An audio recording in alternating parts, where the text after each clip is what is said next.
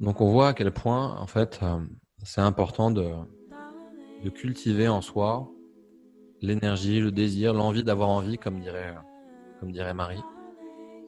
L'envie d'avoir envie, l'envie d'être en vie.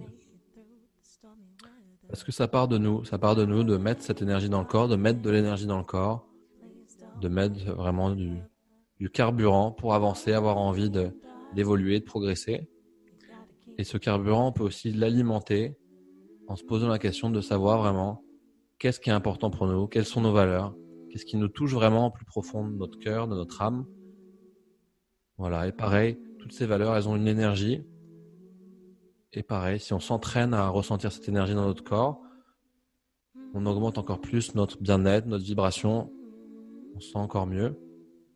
Et à partir de ça, on crée vraiment un, une rampe de lancement, un point de départ dans le présent pour arriver à avancer, à évoluer et toujours arriver à, à attirer des choses à soi qui ressemblent à ce qu'on ressent, qui ressemblent à ce qui se passe à l'intérieur de nous.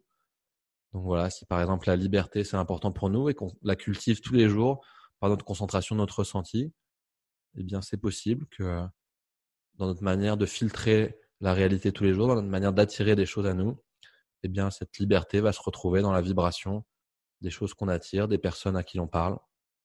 Et donc du coup, ça crée, un, ça crée un cercle vertueux où vraiment on se sent de mieux en mieux, avec de plus en plus de désirs. Mais oubliez pas, voilà, n'oublions pas que ça part de l'intérieur et pas de l'extérieur. Et plus on cultive ça à l'intérieur, plus l'extérieur se s'ouvre de manière naturelle à nous.